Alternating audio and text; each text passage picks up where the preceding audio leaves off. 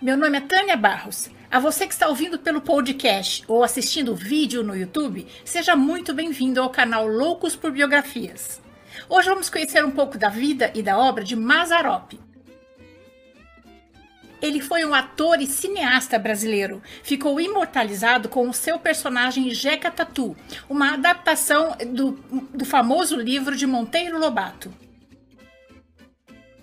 foi o único artista que se, conseguiu ficar milionário fazendo cinema no Brasil. Considerado o maior cômico do cinema brasileiro, seus filmes foram fenômeno de bilheteria por três décadas. Isso numa época em que a, a população brasileira era de 60 milhões de pessoas. E a maioria, 80% das pessoas, viviam em áreas rurais. Os filmes de Mazarop traziam para os cinemas cerca de 5 milhões de pessoas. Alguns no Brasil o consideram um dos pais do cinema brasileiro. Mais um brasileiro que vale a pena conhecermos a história. Márcio Mazarop nasceu no dia 9 de abril de 1912, na rua Vitorino Camilo, no bairro de Santa Cecília, em São Paulo. Que por coincidência eu também morei nessa rua e lá nasceram dois dos meus três filhos.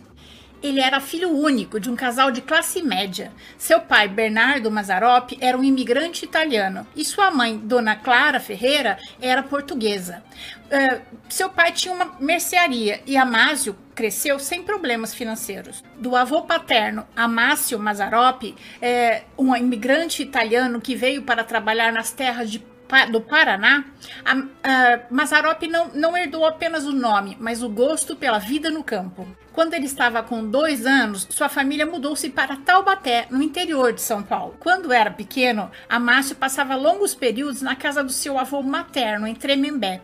E seu avô, José, João José Ferreira, era exímio tocador de viola e dançarino de cana verde, uma dança de pares de origem portuguesa. Seu avô também era animador de festas no bairro onde morava e levava os netos com ele. Desde cedo, Amácio se encantou com o jeito caipira do avô aquele andar meio esquisito, com braços e pernas abertos, é, Amácio aprendeu com uma vizinha italiana que morava na sua rua e ele imitava quando era criança. Depois, quando começou a fazer filmes, ele, ele incorporou ao seu personagem. Em 1919, sua família voltou para a capital, onde ele fez o curso primário. Ele era conhecido na escola por ter facilidade em decorar poesias e declamá-las. E era o centro das atenções em festas escolares. Em 1922, seu avô paterno faleceu e sua família voltou para Taubaté, onde abriu um pequeno bar. Mazarop continuou a interpretar os tipos nas, na, nas festas escolares e começou a frequentar o mundo circense. Preocupados com o envolvimento do filho no mundo circense, seus pais mandaram morar com seu tio, Domênico Mazarop, em Curitiba, onde ele trabalhou no, numa loja de tecidos da família. Aos 14 anos, ele regressou para a casa dos pais e continuava com o sonho de participar dos espetáculos de circo aos 16 anos, acabou fugindo da casa dos pais para ingressar no, no circo La Paz como assistente do Fakir Ferri. E para isso teve a ajuda do Fakir, que alterou a sua idade no seu documento de identidade. Ele ajudava o Fakir como assistente de palco, e no intervalo dos números de Ferri, ele entrava e contava anedotas, causos e ganhava uma pequena gratificação viajando com o circo pelo interior de São Paulo, teve a ideia de fazer um caipira inspirado em seu avô e na obra de Monteiro Lobato. Um dia, após a sua apresentação, um advogado foi até o camarim para cumprimentá-lo e disse que ele era muito bom, que ele estava perdendo tempo no interior, que ele deveria tentar São Paulo ou Rio de Janeiro. Isso ficou na cabeça de Mazarop e ele acabou deixando o circo e voltou para a casa dos pais seus pais acabaram aceitando que o filho tinha dom artístico. E em 1932, com a Revolução Constitucionalista, seguiu-se uma grande agitação cultural e Mazarop estreou sua primeira peça no teatro chamada A Herança do Padre João. Mazarop era grande fã de Genésio e Sebastião Arruda, que faziam um grande sucesso na época. É, no começo, ele inclusive imitava Sebastião, mas depois é, acabou criando seu próprio estilo. Genésio trabalhou em três de seus filmes. Alguns diziam para ele que Mazarop nunca ia pegar, que, que era, um, era um sobrenome italiano, não de um caipira. E ele falava: me aguarde, que vai pegar. E pegou, ou melhor, grudou. Em 1935, montou o Circo Teatro Mazarop, o primeiro circo itinerante do país com dificuldade para encontrar lugares para se apresentar, em 1940 é, montou a Companhia de Teatro Emergência, que atuava no chamado Pavilhão Mazarop, em Jundiaí. Quando a sua avó materna faleceu, ela lhe deixou um dinheiro que deu para comprar comprar telhado de zinco para o seu pavilhão e ele pôde estrear na capital, com, com elogios nos jornais paulistas e depois partiu em turnê pelo Vale do Paraíba, mas a grave situação do, de saúde do seu pai complicou a sua situação financeira. Seu pai veio a falecer em 1944. Estreou no teatro profissional em 1945 com a peça Filho de Sapateiro, Sapateiro Deve Ser. Ele era ator e diretor da peça e teve grande acolhida pelo público. Em 1946, ele foi contratado pela Rádio Tupi para estrear o programa Rancho Alegre, que era encenado ao vivo no, no auditório da emissora e dirigido por Cassiano Gabos Mendes. O programa ficou no ar sete anos. Participou da inauguração da TV Tupi em São Paulo em 1950 e da TV Tupi do Rio de Janeiro em 1951 a inauguração da TV, foi convidado para fazer o mesmo programa que ele fazia no rádio, agora na TV Tupi. Com a, com, mas com a participação do, do ator João Restife e Geni Prado. O programa se tornou um enorme sucesso. Eles tinham um script de apenas uma folha, para a censura saber do que se tratava aquele programa, mas o programa, na verdade, tinha 40 minutos de improviso. Mazarop tinha um hobby, ele adorava cantar valsa, MPB, serestas, quando estava com seus amigos. Os amigos o chamavam carinhosamente de Maza. Abílio Pereira de Almeida, produtor da companhia cinematográfica Vera Cruz, procurava um, um tipo diferente para estrelar uma próxima comédia. Quando viu Mazarop na televisão, não teve dúvida. Quando Mazarop recebeu um telefonema dizendo que o diretor da companhia cinematográfica Vera Cruz queria que ele fosse até a produtora no dia seguinte para lhe fazer uma proposta para estrelar no próximo filme, ele falou que não. No, no, próximo, no dia seguinte ele estava muito ocupado, mas que o diretor poderia ir na casa dele dali a dois dias quando ele desligou o telefone, seu amigo que estava do seu lado, ouvindo a conversa, disse: Você tá louco? Como que, que você tem que fazer de tão importante que amanhã você não pode falar com o diretor da Vera Cruz? Ele disse: Você já ouviu falar que boi em terra estranha é vaca? Se eles for, se, se eu for no, no, território deles, eu vou ser apenas mais um. Mas se eles vierem ao meu território, eles vão ver meu carro, minha casa e vão ver que eu não sou barato. Abílio Pereira Almeida foi até a casa de Mazarop e ofereceu a ele 500 mil para fazer o papel do filme. Ele disse que não, por menos de um milhão ele não aceitava fazer o papel. E disse que ele, ele poderia colocar no contrato uma cláusula que, se o filme desse prejuízo, ele pagava do bolso vendeu-se bem e ganhou o papel. Mazarop estrelou seu primeiro papel pela Vera Cruz em 1952 no filme Sai da Frente. Participou de oito filmes como ator contratado, três pela Vera Cruz, mas quando a Vera Cruz começou a ter problemas financeiros, ele fez outros cinco filmes por diferentes produtoras. Em 1957, lançou o Gibi Mazarop, que foi um grande sucesso. Ele desenhava muito bem e, e ele fazia ele mesmo os cartazes para todos os seus filmes. Em 1958, vendeu sua casa e criou a Pan Filmes, Produções Amásio Mazarop, e passou não só a produzir, mas a dirigir e distribuir os seus filmes em todo o Brasil. Sua primeira produção independente foi com o filme Chofer de Praça. Para ele, é, Maza usou todas as suas economias para alugar os equipamentos é, para, da companhia cinematográfica Vera Cruz e fazer as filmagens externas em São Paulo. Quando o filme ficou pronto, ele não tinha dinheiro para fazer cópias do filme para distribuir. Então não teve dúvida, pegou seu carro, foi para o interior e começou a fazer novamente espetáculos até conseguir todo o dinheiro que precisava. O filme Chofer de Praça foi um grande sucesso já na inauguração.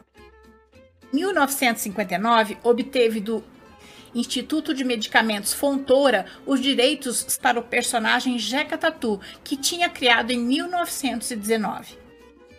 O pano de fundo para quase todos os seus filmes era uma fazenda. As primeiras eram emprestadas, mas depois ele comprou sua própria fazenda e batizou-a de Fazenda Santa, onde montou seu estúdio cinematográfico. Em 1959, Mazarop foi convidado pelo Boni, que na época trabalhava na TV Excelsior de São Paulo, para fazer um, um programa de variedade, que ficou no ar até 1962. O caipira tímido, de fala arrastada, paletó apertado, calça pula-brejo, botinas, que vence os obstáculos ao lançar mão das artimanhas aprendidas com a vida simples no campo, apareceu pela primeira vez nas telas em 1960 com o filme Jeca Tatu, com inspiração no, no livro de Monteiro Lobato. E arrastou uma multidão para o cinema e lhe rendeu a maior bilheteria do cinema nacional na época.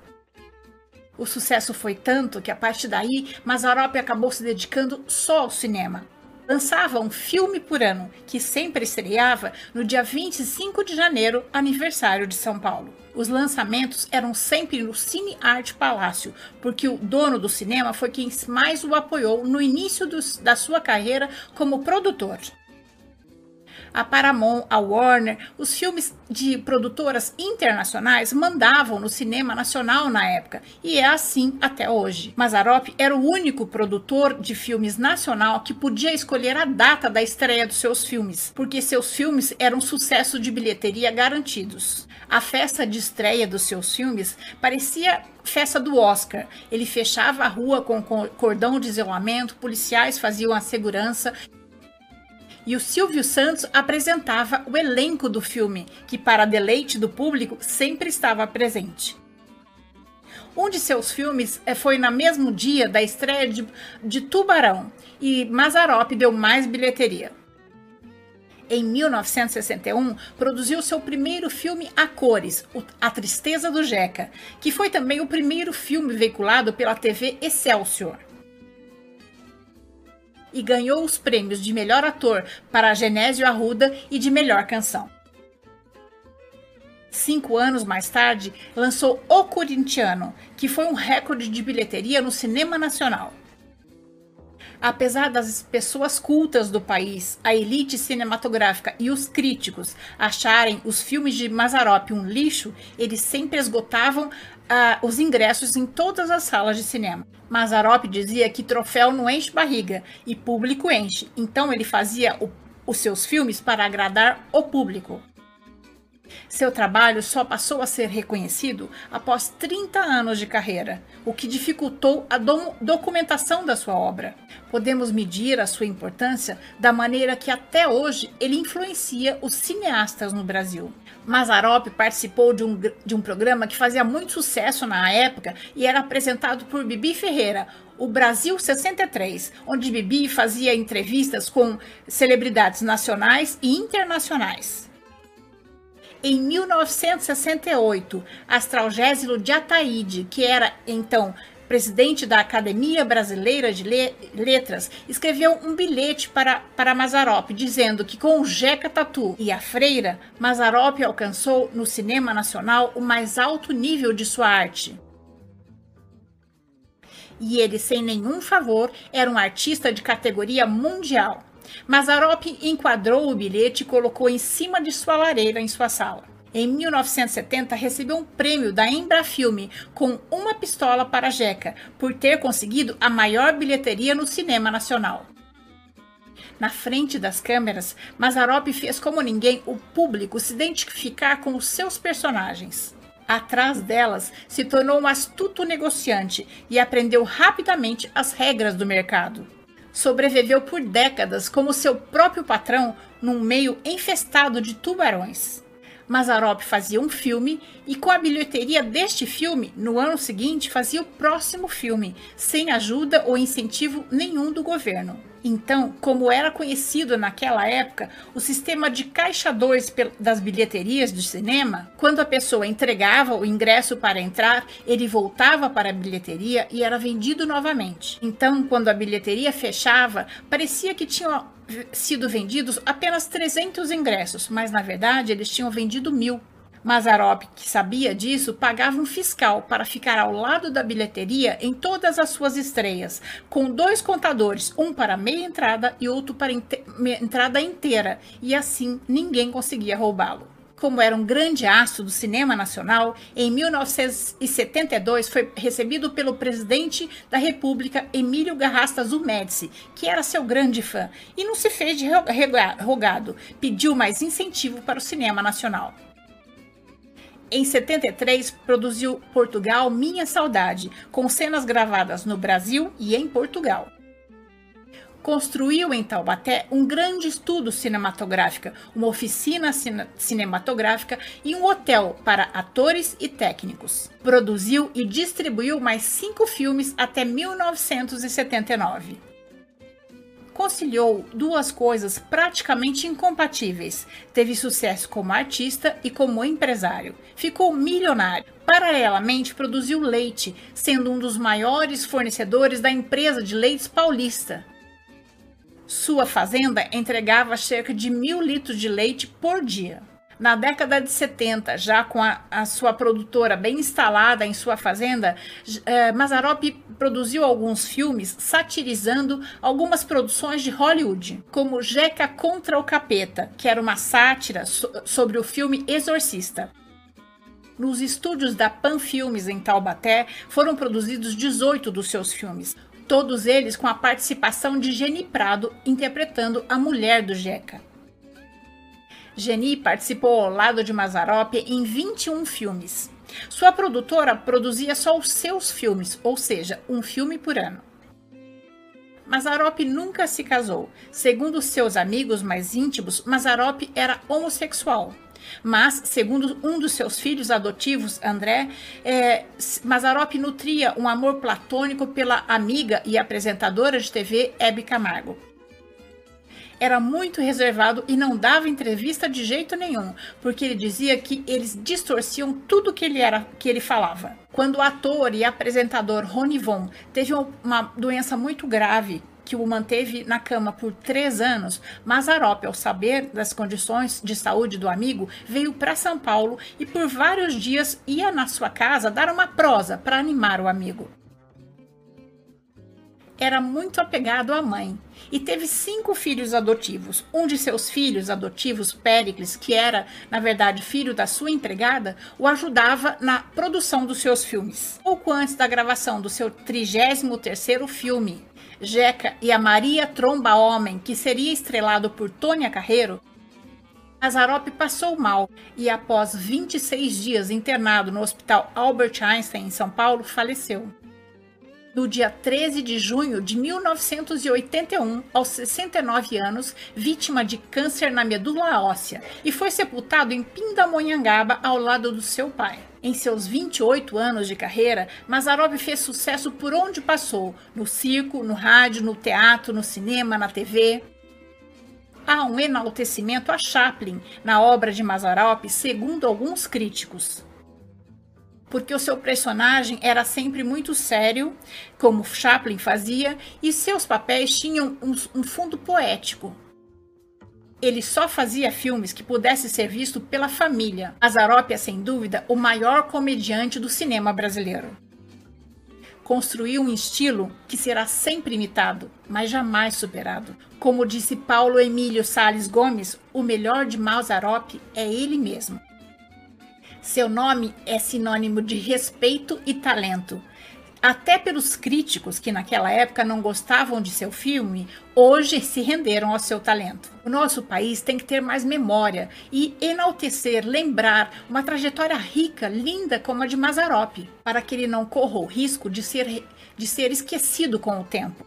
O império de quase 30 milhões de dólares que Mazarop deixou foi destruído pelos seus herdeiros após a sua morte, com tudo indo a leilão, inclusive os seus filmes. Mas a fazenda, onde era o seu estúdio, continua existindo, agora com o nome Hotel Fazenda Mazarop. Que mantém o Museu Mazarop, que fica em Taubaté, com um acervo de 6 mil peças. Sua memória está no museu, no hotel, numa casa de cultura, numa escola, no nome de uma rua, num filme, numa música sertaneja e num samba enredo de uma escola de samba. Foi recentemente lançado uma coleção de 22 dos seus filmes em DVD. Essa é a nossa história de hoje. Espero ter contribuído para que seu dia tenha momentos muito agradáveis. Se você gostou, deixe seu joinha, conheça as outras histórias do canal e se inscreva para conhecer as próximas histórias. O canal Loucos por Biografias traz novas histórias toda semana, em áudios no podcast e em vídeos no YouTube. Clique no sininho para ser avisado das próximas histórias. Até mais!